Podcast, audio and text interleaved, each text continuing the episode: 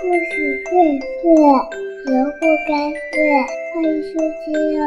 欢迎收听哦！欢迎收听哦！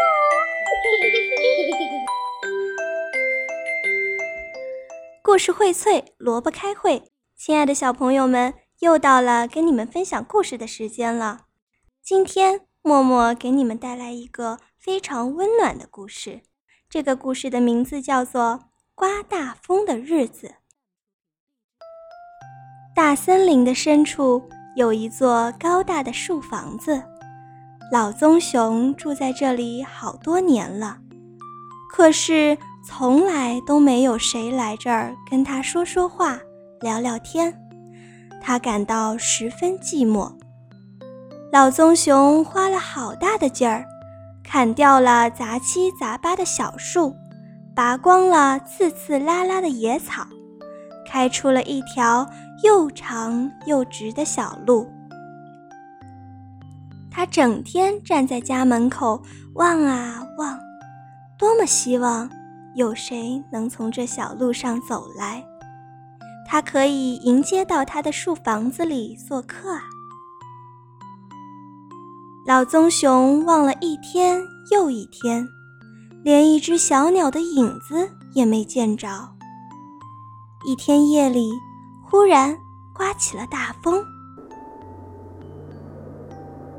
大风刮到天亮才离开。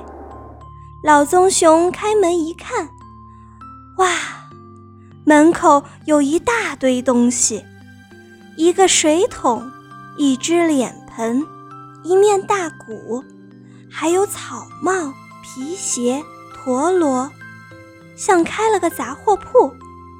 他想。嗯，准是大风把这些东西刮来的吧？这些东西既然是大风把它们从小路上刮到这儿的，那么它们的主人一定会从小路上找来的。老棕熊就坐在门口等，一直等到天黑，也没有见到有谁从小路上找来。第二天一大早。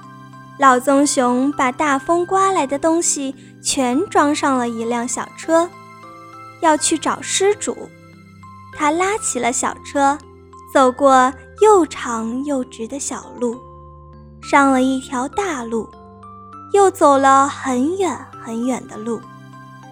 终于，他找到了这些东西的失主。水桶是老水牛的，脸盆是胖小猪的。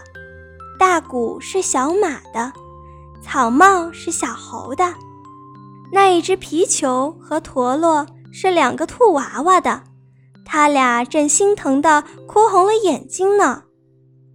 大家都找到了被大风刮跑的东西，高兴地说：“棕树爷爷，棕树爷爷，谢谢您！”别谢，别谢，老棕熊说。以后你们的东西被大风刮跑了，就来我家找吧。您的家在哪里呀？我们怎么从来没有见过您呢？大家问。老棕熊朝后一指：“喏，沿着这条大路过去，有一条又长又直的小路。”在小路的尽头有一座高大的树房子，那就是我的家。过了一些日子，又刮大风了。那些被大风刮掉东西的失主，一个个找到了老棕熊的家，果然都找回了自己的东西。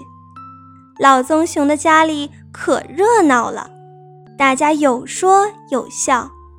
老棕熊从来没有这么开心过。老棕熊盼望着天天都能刮大风。